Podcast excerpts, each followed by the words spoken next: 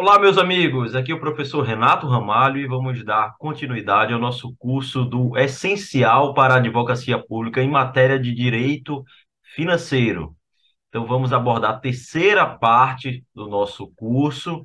É, paramos em princípios orçamentários, é o tema que vamos abordar a partir de agora. Então, nos acompanhem aí. É, eu gostaria de iniciar esse assunto com vocês, pontuando a importância dele para provas de procuradoria. É um dos assuntos que realmente mais cai em provas, e eu gostaria muito que vocês tomassem nota né, dos principais dispositivos legais que a gente vai é, abordar aqui, que fundamentam alguns desses princípios, e é, sempre levassem em consideração na hora de revisar que realmente, como a gente vai ver aí, é, algumas questões que a gente pôde é, levantar do SESP, da FGV, da FCC, é, que realmente é o tema que as bancas gostam muito de cobrar em matéria de direito financeiro também. Tá então, vamos é, iniciar através do princípio basilar do direito financeiro, que é o princípio da legalidade. No âmbito do direito financeiro, o que é que esse princípio representa? Pessoal, representa que é, todas as receitas, despesas, as regras de endividamento devem estar previstas na lei orçamentária. Então, a lei orçamentária vai ser o, o instrumento formal pelo qual o poder público vai estimar as receitas que pretende arrecadar naquele exercício e também vai fixar as despesas, ou seja, vai pontuar, detalhar o limite de despesa para cada programa de trabalho, para cada ação governamental. Além disso, também vai prever questões sobre endividamento, por exemplo, autorização para endividamento, limites de endividamento, né? Até quanto o poder público vai poder utilizar em termos de, de dívida pública? Então, tudo isso necessariamente tem que estar na lei orçamentária em nome do princípio da legalidade. E aí, muita atenção no artigo 167, incisos 1 e 2, que vai é, trazer a positivação do princípio da legalidade através das seguintes vedações. Primeiro, inciso 1 é vedado o início de programas ou projetos não incluídos na lei orçamentária anual. Então, o prefeito, governador, presidente da República, ele não pode construir um hospital, que se trata, obviamente, de um projeto, sem que aquilo esteja autorizado na lei orçamentária, esteja previsto na lei orçamentária. Ele não pode simplesmente é, tirar alguma ação governamental da cabeça e executar sem observar é, a lei orçamentária, né? A gente vai ver que existem instrumentos, que são os créditos adicionais, para inserir autorizações orçamentárias quando a lei orçamentária anual inicialmente não prevê, tá? Então, é um tema que a gente vai estudar mais à frente, só que eu quero que vocês assimilem essa impossibilidade, de forma geral, de se começar, de se executar programas e ações governamentais sem essa autorização na lei orçamentária. Inciso 2. É vedada a realização de despesas ou assunção de obrigações diretas que excedam os créditos orçamentários ou adicionais. Traduzindo, meus amigos, esse inciso segundo do artigo 167 da Constituição. É proibida a execução de despesa que exceda os créditos orçamentários. E o que são créditos orçamentários? É a dotação orçamentária. E o que são dotações orçamentárias, professor Renato? São as autorizações de despesa. Quando você prevê lá na lei orçamentária que o, o município vai gastar é, 100 mil reais na pintura da Praça X, né, na pintura e na reforma da Praça X, isso é uma dotação orçamentária para aquela ação governamental. Existe uma dotação orçamentária de 100 mil reais para pintura da praça, pintura e reforma da praça X. Então, é, toda vez que se prevê despesas na lei orçamentária, se está concedendo ao Poder Executivo um crédito orçamentário, ou seja, uma autorização, uma dotação orçamentária para que o Poder Executivo possa executar suas atividades. Em decorrência do princípio da legalidade, temos um, um princípio muito importante também no âmbito do direito financeiro, que é o princípio da proibição do estorno. Como eu mencionei, ele decorre diretamente do princípio da legalidade e ele vai proibir a realocação, realocação de recursos orçamentários sem prévia autorização legislativa. Esse princípio está positivado nos artigos, no artigo 167, incisos 6 e 8. O que é que esse princípio orienta, meus amigos e minhas amigas? Que você não pode tirar o dinheiro de um local que estava inicialmente previsto na lei orçamentária e, sem uma nova autorização orçamentária, uma nova autorização legislativa, colocar esse dinheiro, essa dotação orçamentária, essa previsão para um outro objetivo. Então, não posso é, enviar um projeto de lei orçamentária, esse projeto é aprovado lá com é, expressamente a previsão de se é, investir 2 milhões na duplicação da BRY. Eu não posso pegar essa dotação orçamentária de 2 milhões e, durante o exercício financeiro, utilizar isso para reforma de um hospital. Eu só posso fazer isso se tiver uma autorização legislativa prévia, tá, pessoal? Então é isso que o princípio da proibição do estorno orienta que essa realocação de recursos depende de uma autorização do Poder Legislativo, de uma autorização legislativa. Então vamos lá, a redação do artigo 167, inciso 6 É vedada a transposição, o remanejamento ou a transferência, e aqui eu chamo a atenção para esses três termos que a gente vai estar mais na frente. É vedada a transposição, o remanejamento ou a transferência de recursos de uma categoria de programação para outra ou de um órgão para outro sem prévia autorização legislativa. A gente vai logo estudar o que significam esses termos. Mas vejam só a redação do artigo 167, inciso 8 é vedada a utilização sem autorização legislativa específica de recursos do orçamento fiscal e da Seguridade Social para suprir necessidade ou cobrir déficit de empresas públicas, de empresas, fundações e fundos, inclusive dos mencionados no artigo 165, parágrafo 5 Então, o que é que esse inciso pontua, meus amigos? Que vou, sabe aqueles três suborçamentos que eu pontuei é, em relação à lei orçamentária anual, né, o suborçamento né, fiscal, é, da Seguridade Social e de investimentos, que se referem a empresas estatais, esse último. Então, você não pode utilizar esses recursos do orçamento fiscal, da Seguridade Social, para cobrir déficit de empresas, fundações, e fundos, certo?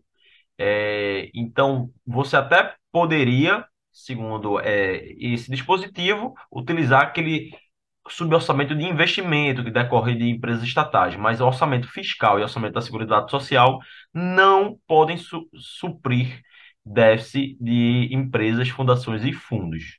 Então, o que, é que, o que é que isso quer dizer, meus amigos? Vejam só, se eu tenho uma empresa estatal deficitária, vamos supor é, a empresa dos Correios, certo? Hoje ela não é mais deficitária, né? Mas é, em alguns momentos da história ela sofreu alguns déficits. Ela, historicamente, ela até superavitária, mas em alguns poucos momentos houve esse, esse déficit no, nos Correios. O que é que acontece? É, o presidente da República, ou a presidente da República, não pode pegar recursos da saúde, que estão dentro do orçamento de Seguridade Social, ou recursos da Previdência, que também estão dentro da Seguridade Social, para cobrir esse déficit dos Correios certo? Então, muito cuidado em relação a esse dispositivo. Que também está vinculado ao princípio da proibição do estorno. Aí sobre o inciso sexto, que prevê a questão do remanejamento, da transposição e transferência de recursos, vamos analisar quais são as diferenças entre essas três expressões. Bom, pessoal, quando se fala que é proibido o remanejamento de recursos sem prévia autorização legislativa, isso quer dizer a realocação de um órgão para outro. Então, o remanejamento é a realocação do órgão X para o órgão Y. Então, por exemplo, uma reforma administrativa em que você faça a extinção de determinadas secretarias. Vamos supor que a Secretaria do Meio Ambiente foi extinta porque vai ser é, unificada com a Secretaria de Infraestrutura, vai se tornar a Secretaria de Infraestrutura e Meio Ambiente. Então, essa dota essas dotações orçamentárias, essas autorizações para despesas e para obtenção de receitas da Secretaria de Meio Ambiente, que está sendo extinta, ela será remanejada para a Secretaria de Infraestrutura. Só que isso depende de autorização legislativa. Você precisa enviar um projeto de lei para que você faça esse remanejamento, essa realocação de recursos de um órgão para outro. Situação diferente ocorre com a transposição de recursos. A transposição é a realocação dentro de um mesmo órgão entre diferentes programas de trabalho. Por exemplo, reforma de hospitais ao invés de se construir um novo. Então vejam, dentro da Secretaria de Saúde, eu almejo utilizar recursos que seria, seriam previstos, estavam previstos na lei orçamentária para a construção de um novo hospital, novo hospital Z. E aí o que é que eu faço? É, eu pego esses recursos, ao invés de construir um novo hospital, eu utilizo na reforma do Hospital W. Então, veja, percebam. É uma realocação de recursos? É. Dentro de um mesmo órgão, dentro da Secretaria de Saúde. Mas vejam que muda-se o programa de trabalho. Ao invés de ser a construção de hospital, vai ser a reforma de hospital. Então há uma alteração no programa de trabalho. Não há uma mudança na categoria econômica da despesa, ou seja, continua sendo investimento, porque reforma e obra e a construção de um novo hospital, essas atividades são enquadradas como investimento. Então, não há nenhum tipo de alteração na categoria econômica. O que há, na verdade, é uma alteração no programa de trabalho. Ao invés de construir, você reforma um hospital. Esse é o caso da transposição de recursos, que também depende dessa autorização legislativa prévia.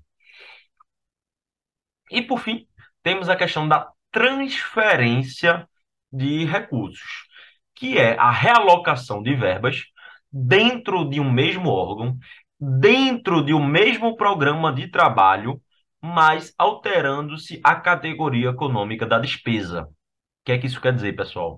Que vai ser uma alteração da finalidade do recurso dentro do mesmo órgão, dentro de um mesmo programa de trabalho. Então, imagine que, inicialmente na LOA, na Lei Orçamentária Anual, estava lá previsto um milhão de reais para a reforma do Hospital A.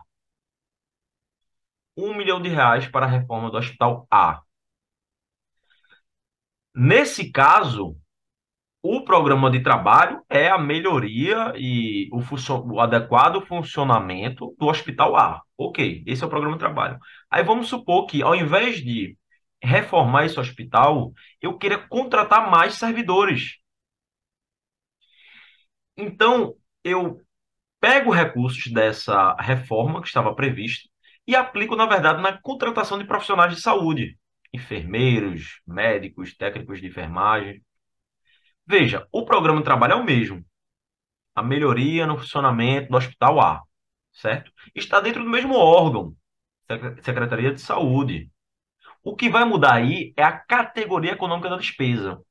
Ao invés de se fazer um investimento, que é uma despesa de capital, com a reforma do hospital, ao invés de fazer um investimento, se faz a realocação para uma despesa corrente, que é o custeio com servidores públicos, né? Pagamento de salário, contratação de servidores. Então você altera a categoria econômica de despesa de capital, você vai para despesa corrente dentro do mesmo programa de trabalho, dentro do mesmo órgão. Essa é a hipótese de transferência de recursos. Então, pessoal, aqui a gente abordou o remanejamento, que é a realocação de um órgão para outro, transposição, realocação dentro do mesmo órgão entre diferentes programas de trabalho, e transferência, que é a realocação dentro do mesmo órgão, dentro do mesmo programa de trabalho, mas alterando essa categoria econômica da despesa. Nesses três casos, meus amigos e minhas amigas, é preciso uma autorização legislativa prévia. Professor, e o que acontece se não for observada essa regra, essa necessidade, diante da, do princípio da proibição do estorno, de se ter essa autorização legislativa prévia para realocação de recursos?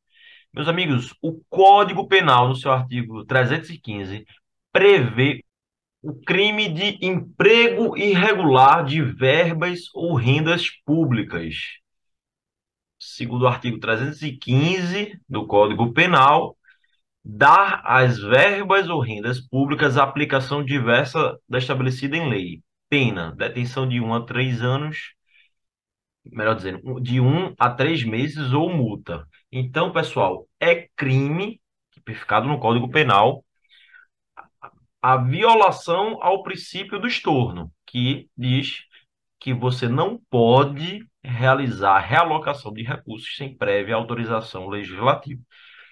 Além disso, a lei de improbidade administrativa prevê como hipótese de prejuízo ao erário esse tipo de conduta. O artigo 10 da Lei de Improbidade Administrativa, em seu inciso 11, prevê como conduta que causa prejuízo horário, liberar verba pública sem estrita observância das normas pertinentes ou influir de qualquer forma para sua aplicação irregular.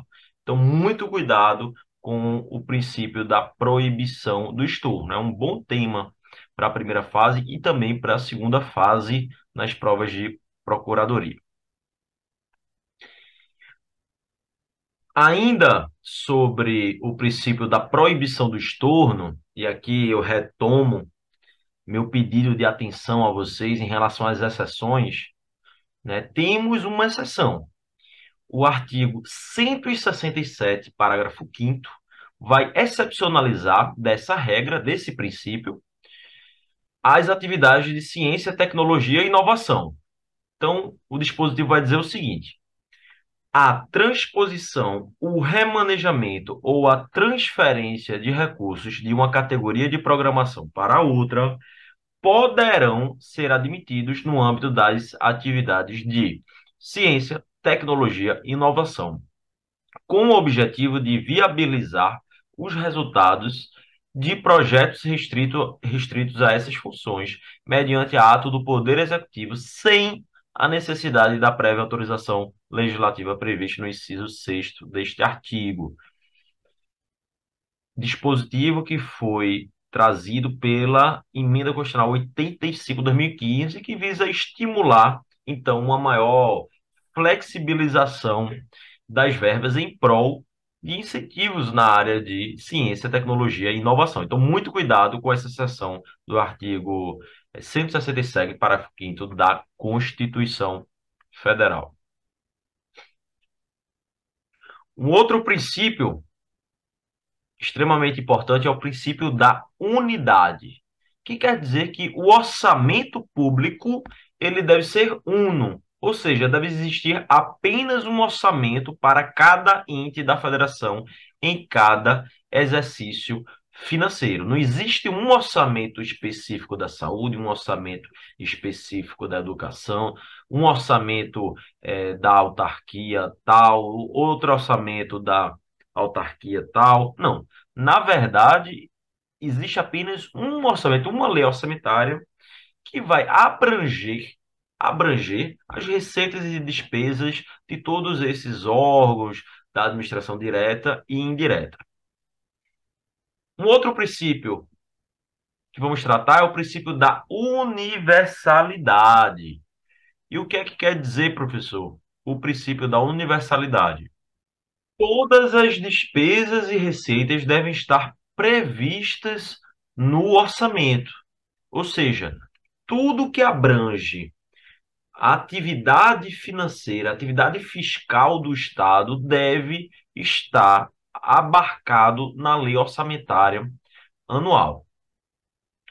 Então, não pode haver é, despesa nem receita sem essa é, estimativa, essa previsão na lei orçamentária anual. Um outro princípio é o princípio da anualidade, que dispõe que o orçamento deve ser elaborado e autorizado para um período de um ano, que no Brasil, né, é, para, para o período de um ano, ou seja, um exercício financeiro, que no Brasil coincide com o ano civil, tá? Então, é, muito cuidado, no entanto, pessoal, com a exceção, esse princípio da anualidade, que vai dizer o seguinte: existem dois tipos de créditos adicionais, especificamente o crédito especial e o crédito extraordinário, cujos conceitos a gente vai trabalhar mais adiante, que podem ser reabertos no ano seguinte, se tiverem sido abertos no último quadrimestre do ano anterior. Muito cuidado, não se aplica a espécie de crédito adicional do tipo suplementar. A gente vai ver mais para frente que quando falta previsão orçamentária, o poder público ele pode abrir créditos adicionais do tipo especial, quando não há uma previsão anterior daquela despesa, um crédito suplementar, quando há uma previsão, mas essa previsão é insuficiente para cobrir a despesa, ou um crédito extraordinário, quando a despesa é extremamente urgente, decorrente de calamidade pública, de guerra, por exemplo. Então, no caso de crédito especial e extraordinário, se eles forem reabertos nos últimos quatro meses do ano, né, eles vão poder é, ser reabertos no ano seguinte. Então, vamos supor que esse tipo de crédito tenha sido aberto em novembro de 2022. Se ele não for totalmente utilizado até dezembro, quando for em janeiro, o poder público, o poder executivo, ele vai poder reabrir esse é, crédito é, especial é, e, obviamente, que vai ultrapassar um exercício financeiro, né? Vai ultrapassar aí o, o ano 2022. Então, nesse caso, sim, é, a gente pode falar de um, uma exceção ao princípio da anualidade, que, como regra, expõe que, que o orçamento ele é, vai ser autorizado para o período de um ano, né? 1 de janeiro a 31 de dezembro, determinado exercício financeiro, tá bem? Um outro princípio que eu gostaria de abordar com vocês é o princípio do orçamento bruto, que vai indicar que todas as receitas e despesas constarão na lei orçamentária anual pelos seus valores totais, vedadas quaisquer deduções. Então, minhas amigas e meus amigos, o que é que esse princípio indica? Que é, você, ao formular o orçamento, você precisa necessariamente considerar, tanto do ponto de vista das receitas quanto das despesas, os valores brutos. Então, por exemplo, a questão das transferências constitucionais. Sabemos que uma parte do ICMS dos estados é, são destinadas aos municípios. Porém, ao se elaborar o orçamento estadual, quando o governador manda o projeto de lei da lei orçamentária anual do Estado, ele deve considerar o valor global do ICMS. Ele não pode considerar o valor descontado às transferências voluntárias. Além disso, temos o princípio da exclusividade. Inclusive, foi cobrado no concurso de procurador municipal da PGM Boa Vista, em 2019, pelo SESP. O princípio da exclusividade, ele tem previsão no artigo 165, parágrafo 8 e vai pontuar que a lei orçamentária anual não conterá dispositivo estranho à previsão da receita e à fixação de, da despesa. Então, essa é a regra geral, que a lei orçamentária anual é, apenas se destina a trazer as previsões orçamentárias. Você não pode prever, por exemplo, é, uma, matérias é, alheias às finanças públicas na lei orçamentária é, anual. Você não pode regulamentar questões de servidor público, férias, enfim, décimo terceiro, é, licença premium. O objetivo da lei orçamentária anual é, único e exclusivamente, versar sobre as finanças públicas daquele ente. Só que aí o dispositivo ele vai prever algumas exceções. Veja, é, repetindo o artigo 165, parágrafo 8 a lei orçamentária anual não conterá dispositivo estranho à previsão da receita e à fixação da despesa, vírgula, não se incluindo na proibição a autorização para abertura de créditos suplementares e contratações de operações de crédito, ainda que por antecipação de receita, nos termos da lei. Traduzindo essas exceções, meus amigos. Em primeiro lugar, é possível você autorizar a abertura de créditos suplementares. A gente vai detalhar esse conceito, mas quero que vocês é, já tenham em mente que significa uh, os créditos orçamentários significa, significam é, a abertura de dotação orçamentária de forma suplementar para uma despesa já prevista na lei. Então, a reforma daquele hospital que apenas tem a previsão de 50 mil reais, eu aprovo um crédito suplementar para aumentar essa previsão para 80 mil reais, ou 100 mil reais, ou 120 mil reais. Então, uma despesa já prevista que necessita de uma complementação orçamentária. Então, a partir daí que surge a ideia de crédito suplementar. Então, você já pode prever na própria lua o seguinte: olha, eu vou é, prever 100 mil reais para a reforma daquela escola. Contudo, o Poder Executivo está autorizado a abrir crédito suplementar para essa reforma no limite de 20 mil reais. Então, quer dizer, eu tenho os 100 mil previstos já, originalmente, e no decorrer da obra, se a obra custa mais caro do que o previsto, eu tenho mais 20 mil reais aí de crédito suplementar já autorizado na lei orçamentária. Então, isso é possível, tá? Você já prevê esse tipo de abertura de, de crédito suplementar. Além disso, o dispositivo prevê também a possibilidade de já na LOA se prevê autorização para contratação de operações de crédito. Ou seja, na própria lei orçamentária anual, os vereadores, os parlamentares estaduais, federais podem prever o seguinte: olha, está o Poder Executivo autorizado a, a abrir um crédito em virtude de operação de crédito, ou seja, de empréstimo. Ou seja, a autorização legislativa que é necessária para a, a, a, obtenção de empréstimos, ela já pode estar prevista na própria lei orçamentária. Então, lá pode estar escrito o seguinte: para o exercício seguinte, fica o Poder Executivo autorizado a contrair empréstimo para a duplicação da estrada tal, no limite de 10 milhões de reais. Então, isso já é possível se prever na lei orçamentária sem violar o princípio da exclusividade.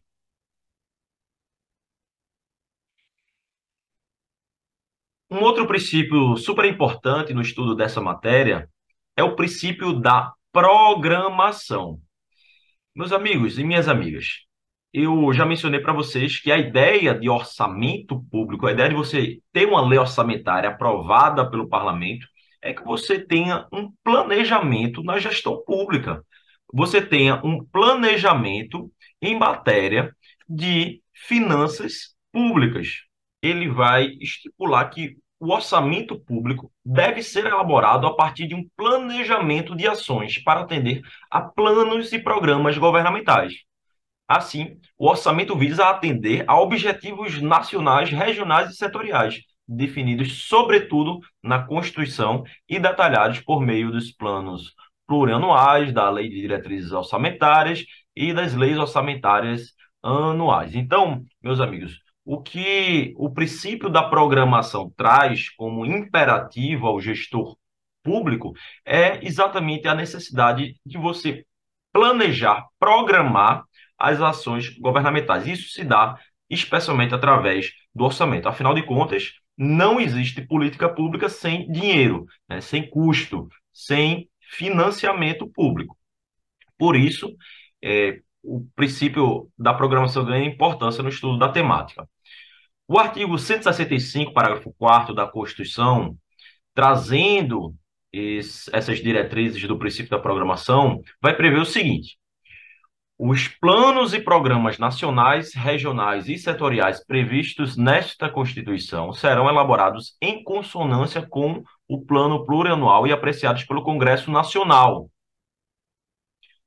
Por sua vez, o artigo 193, parágrafo único, vai dispor: o Estado exercerá a função de planejamento das políticas sociais, assegurada na forma da lei a participação da sociedade nos processos de formulação, de monitoramento, de controle e de avaliação dessas políticas. Dispositivo com redação dada pela Emenda Constitucional 108 de 2020. E a Lei de Responsabilidade Fiscal, seu artigo 1 parágrafo 1 vai prever que a responsabilidade na gestão fiscal pressupõe a ação planejada e transparente, ou seja, esse rol de dispositivos vão trazer essa necessidade de que a gestão pública seja de fato planejada através das leis orçamentárias. Um outro princípio de grande relevo que cai muito nas provas de concurso é o princípio da não vinculação de receitas de impostos, também chamado de não afetação de receitas de impostos, que vai dizer que é vedada a vinculação de receita de impostos a órgão, função ou despesa. Porque qual é a ideia, meus amigos? É que os impostos eles sirvam para despesas gerais do Estado. Eles têm utilização livre por parte do Estado, por parte do gestor público, para que sejam delineadas políticas públicas. É diferente das contribuições sociais, das taxas, que já têm uma destinação própria. Então, o, os impostos é o principal mecanismo, é, são os principais mecanismos de financiamento das ações estatais, das políticas públicas de saúde, de educação, de segurança, certo? Então, muito cuidado. Como regra, não é possível você pegar receitas de impostos IPI, CMS, PVA, e você vincular essas receitas a determinadas despesas. A 10% do IPI é, vão ser destinados para construção de novas rodovias. Não é possível fazer esse tipo de vinculação, certo? Essa, esse princípio da não vinculação está positivado no artigo 167, inciso 4 da Constituição. Agora, muito cuidado, porque esse princípio, ele abrange algumas exceções. Como eu falei, as bancas gostam muito de cobrar.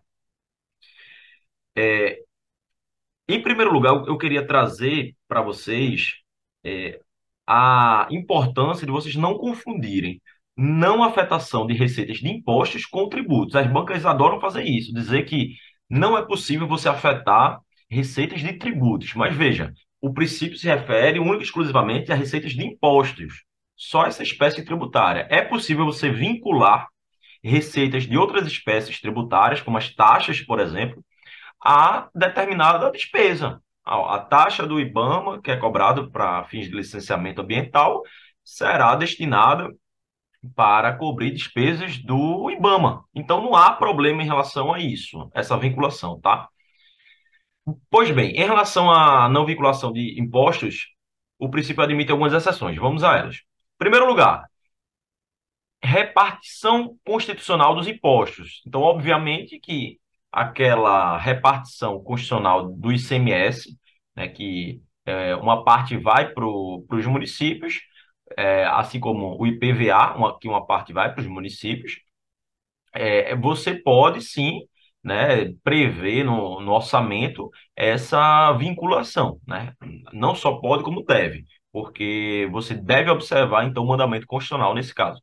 Segunda exceção, destinação de recursos para saúde e educação. Então, você pode vincular receitas de ISS, de IPTU, para saúde e educação. Muito cuidado que as bancas gostam de é, confundir o candidato colocando, por exemplo, segurança pública, assistência social. Não.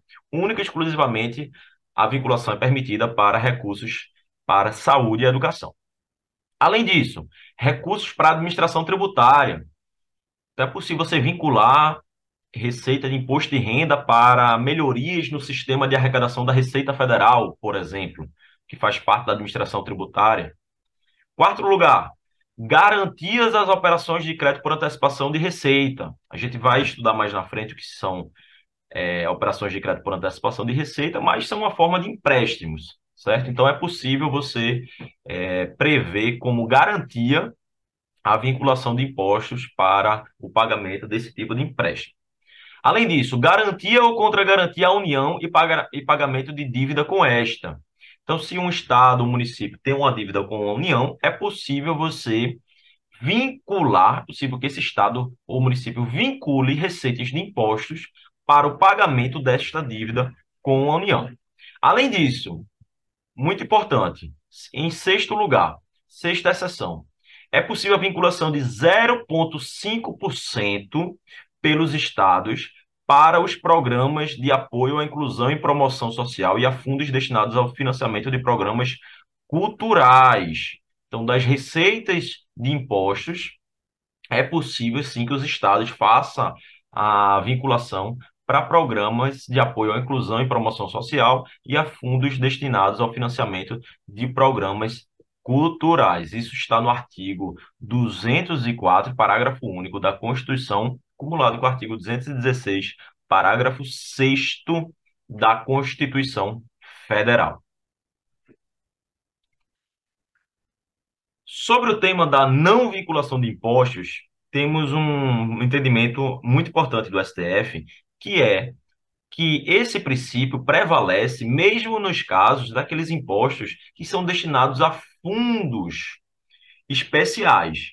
Então, por exemplo, o STF julgou inconstitucional artigo do, da Constituição do Estado do Rio de Janeiro, que criou o Fundo de Desenvolvimento Econômico, e aí ele vinculou recursos provenientes, vejam, do Fundo de Participação dos Estados, que é formado por verbas do Imposto de Renda, do, do IPI, que são transferidas pela União, certo? Então, mesmo que o, o Imposto de Renda e o IPI, eles não é, vão diretamente para os estados, mas sim para o fundo de participação dos estados, mesmo assim, você não pode vincular o fundo de participação dos estados a determinada despesa. Por quê? Porque esse fundo de participação dos estados é formado a partir de impostos. Então, prevalece o princípio da não vinculação de impostos. A mesma lógica se aplica a fundos de participação do município, que também é formado por verbas de imposto de renda e IPI. Então, você não pode vincular verbas que você vai receber, que aquele município vai receber do fundo de participação do município para determinada despesa, porque esse fundo ele é formado de impostos. E a gente viu que não é possível haver essa vinculação em relação aos impostos.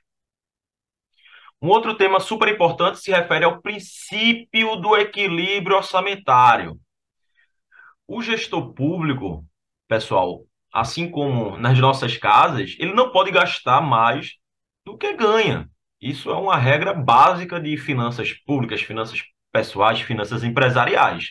Você não pode gastar mais do que ganha. Então, o gestor público ele deve sempre buscar que a despesa não seja superior à receita.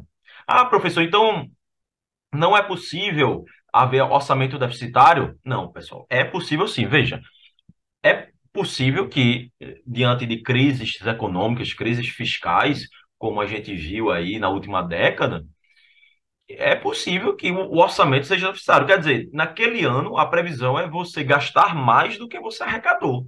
Isso é possível, claro, vai ter um prejuízo, o Estado vai ter que obter empréstimo, se for no caso da União, vai ter que emitir título da dívida pública. Porém, no orçamento público, o que vale é o princípio da transparência. Você tem que informar a população, informar ao Congresso Nacional aos parlamentares estaduais e municipais, de, fa de fato, a verdadeira situação fiscal daquele ente. Então, se a previsão é de arrecadar menos do que se gasta, ou seja, o orçamento vai ser deficitário, isso tem que estar claro no orçamento, certo? Tem que haver uma transparência. Então, no Brasil, é possível sim e muito cuidado com isso, porque é, já caiu em provas de concurso para a Procuradoria. É possível ser no Brasil o orçamento deficitário. Inclusive, essa previsão está expressa no artigo 7, parágrafo 1 da Lei 4.320. Esse princípio do equilíbrio orçamentário apenas impõe uma busca pelo equilíbrio das contas públicas, não uma obrigação de que sempre o orçamento público seja superavitário. Então, temos vários exemplos aí ao longo dos últimos anos de orçamentos deficitários, certo? E no âmbito do estudo do princípio é, do equilíbrio orçamentário, eu quero tratar com vocês sobre um instituto muito importante, que é o Instituto da Regra de Ouro. Acho que vocês já ouviram falar, seja na imprensa, seja nos seus estudos para concurso, sobre a regra de ouro. O que é que está por trás? O que é que indica essa regra? Pessoal, indica o seguinte, que você não pode ficar contraindo empréstimo para pagamento de despesa do seu cotidiano. A ideia é o seguinte, olha, na sua casa, é, você não pode ficar pegando empréstimo. A ideia, né? Claro, é, é, o ideal é que você não fique pegando empréstimo no banco para pegar despesas do cotidiano, como, por exemplo, alimentação, é, produtos de limpeza, luz, energia, porque isso são despesas correntes do dia a dia que vão se repetir mês a mês. Você não pode ficar tomando empréstimo, pagando juros para pagar esse tipo de despesa. O, ideal é que você só vá buscar um financiamento, um empréstimo, quando você realmente queira fazer um investimento no, no seu patrimônio. Por exemplo, uma reforma da sua casa ou a aquisição de uma nova casa. A ideia da regra de ouro aplicado, aplicada à, à esfera pública é mais ou menos essa. É dizer o seguinte, olha, você, eh, gestor público, você não pode ficar pegando empréstimos para pagar despesa com servidores públicos, despesas com custo de energia, de água, da repartição, porque são despesas do dia a dia. Então, o, o que é que a regra de ouro vai, vai prever? Veja só, vai prever o seguinte, que, é, inclusive, há uma previsão expressa no artigo 167, inciso terceiro. Veja o que diz o dispositivo é vedada a realização de operações de crédito, que são empréstimos, que excedam o montante das despesas de capital. Veja, essa é a regra geral. Despesas de capital são, como a gente já pontuou, aqueles investimentos públicos, né? É, reforma de hospitais, construção de estradas, construção de novos colégios é, públicos, portos, aeroportos, são investimentos. Então, a ideia é que se em determinado ano o poder público gastou 100 milhões de reais, 100 milhões de reais com investimentos públicos, o seu limite para contrair empréstimo também é 100 milhões de reais. Então, quanto mais ele gastar em termos de investimento, de despesa de capital, maior vai ser o seu limite para contrair empréstimos, operações de crédito. Então, quanto menos ele gastar em investimento público, menor vai ser o seu limite para obter empréstimos junto ao mercado financeiro.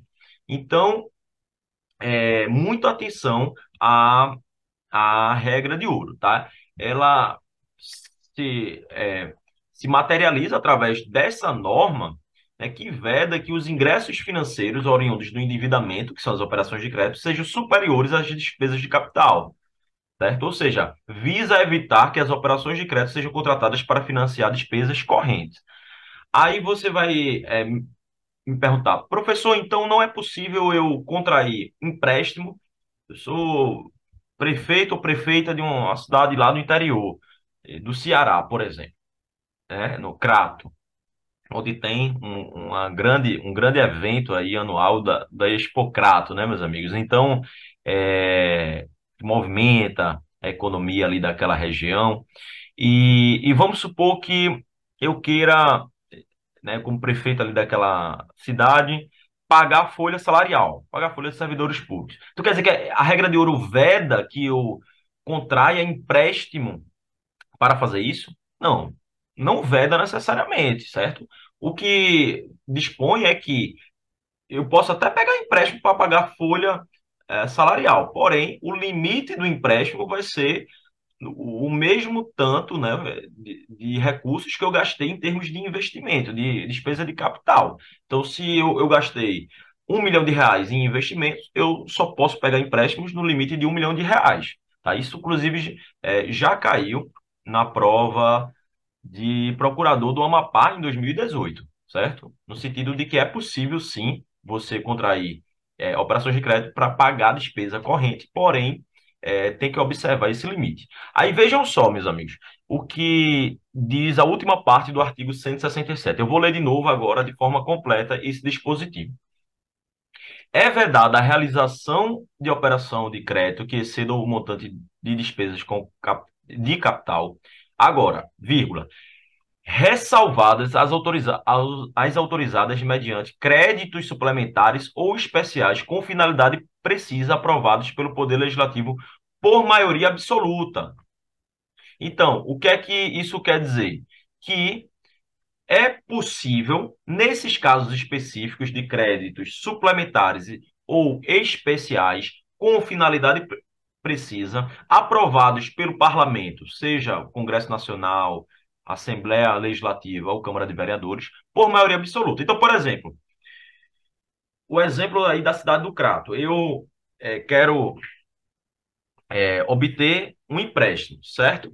E gastei 100, 100 mil reais só de investimento durante o, o, ano. Então, em tese, meu limite de empréstimo é 100 mil reais. Eu só posso ir no banco e pegar empréstimo nesse limite de 100 mil reais. Só que o Parlamento Municipal, a Câmara de Vereadores, pode prever o seguinte: olha, é, é possível para a reforma da escola X que você obtenha um empréstimo junto ao banco, né, através de um crédito suplementar, né? A reforma era de 80 mil, eu permito que você pegue aí mais 50 mil de empréstimo para a reforma dessa escola, ou seja, fica 130 mil. É, esses 50 mil a título de crédito suplementar, é, com, ou seja, tem finalidade precisa, e desde que essa autorização seja aprovada por maioria absoluta da Câmara de Vereadores. Então, quer dizer, mesmo o meu limite sendo 100 mil reais para obter o empréstimo, a Câmara de Vereadores aprovou mais 50 mil de empréstimo a título de crédito suplementar com finalidade precisa aprovado pelo Poder Legislativo por maioria absoluta. Então, é uma exceção à regra de ouro. Pessoal, e aí eu queria conversar com vocês sobre algumas importantes vedações na Constituição Federal. O artigo 167 prevê um rol de vedações que visam trazer um maior equilíbrio orçamentário. Esse dispositivo é um dos principais no estudo de direito financeiro. Então, gostaria que vocês marcassem aí no seu Vadimeco, seja o Vadimeco físico, né, o tijolão, como a gente chama, ou seu Vadimeco virtual que você tem aí é, de forma é, eletrônica, digitalizada. É, marque o artigo 167, releia, revise, porque ele cai muito em provas é, no assunto de direito financeiro. Então, algumas vedações importantes. Em primeiro lugar, a gente já falou, é, é a vedação do artigo 167, inciso 6 que prevê que é vedada a transposição, remanejamento ou a transferência de recursos de uma categoria de programação para outra ou de um órgão para outro sem prévia autorização legislativa, né? É o princípio da proibição do estudo. Além disso, inciso sétimo, é vedada a concessão ou utilização de créditos ilimitados, ou seja, é a vedação a dotações ilimitadas. Inciso oitavo, é vedada a utilização sem autorização legislativa específica sem autorização legislativa específica, de recursos do orçamento fiscal e da Seguridade Social para suprir necessidade ou cobrir déficit de empresas, fundações e fundos, inclusive dos mencionados no artigo 165, parágrafo 5 Também estudamos esse dispositivo na parte do princípio da proibição do estouro. Continua o artigo 167. É vedada a instituição de fundos de qualquer natureza sem prévia autorização legislativa, o que é que esse dispositivo, pessoal, quer dizer? Quer dizer o seguinte, que toda vez que você for vincular despesas é, a determinado fundo, ah, vou criar um fundo de promoção é, do judô na minha cidade. Eu quero promover o judô, a, a, prática esportiva do judô. Então, vou criar um fundo municipal disso. É, você só pode prever esse fundo, só pode criar esse fundo se houver prévia legislação é, prévia autorização legislativa, certo? Avançando no artigo 167. É vedada a transferência voluntária de recursos e a concessão de empréstimos, inclusive por antecipação de receita, pelos governos federal e estadual e suas instituições financeiras, para pagamento de despesa com pessoal ativo inativo pensionista dos estados, do Distrito Federal e dos municípios. Ou seja, o governo federal não pode emprestar dinheiro para que um estado pague a folha salarial pode até emprestar para fins de construção de rodovias, ferrovias, mas esse inciso veda que o Estado ou o município obtenha um empréstimo junto à União, inclusive através dos bancos públicos, pessoal, através do Banco do Brasil, da Caixa Econômica, para pagamento de despesa pessoal. É aquela lógica de que despesa com pessoal, despesa é, corrente, deve ser pago através de impostos, de tributos próprios daquele ente, não através de empréstimos. Tá? Então, muito cuidado com essa essa regra. O Estado, o município, vai sim poder obter esses empréstimos na, na, iniciativa privada. Então, abre um processo licitatório e obtém, por exemplo, junto ao Bradesco, junto ao Itaú, um empréstimo para pagamento de despesa com o pessoal, mas não vai poder obter de outros entes, né, no, no âmbito do governo federal, do governo estadual, é, empréstimo para pagamento desse tipo de despesa com o pessoal. Além disso, é vedada e aqui está no inciso 11 do artigo 167. É vedada a utilização dos recursos provenientes das contribuições sociais de que trata o artigo 195, inciso 1A e inciso 2, para a realização de despesas distintas do pagamento de benefícios do regime geral de previdência social de que trata o artigo 201. O que é que isso quer dizer, pessoal? Você não pode utilizar as contribuições previdenciárias para uma finalidade diversa que seja o pagamento de, dos benefícios é, previdenciários. Então, você, por exemplo, não pode pegar aquela contribuição dos servidores, é, dos empregados, né, a contribuição patronal ou a contribuição dos próprios empregados é, para o INSS e aplicar na reforma de uma escola ou na, no pagamento de folha salarial dos servidores ou na construção de um hospital. Não, você tem que utilizar aquelas contribuições para o pagamento de benefícios do regime previdenciário. Certo, pessoal? Essa terceira parte fica por aqui. Né? É, ao longo da quarta parte, a gente vai continuar no estudo sobre essas importantes vedações do artigo 167. Então, nos vemos é, na, na parte seguinte, na quarta parte. Desejo a todos um, um ótimo estudo. Até breve.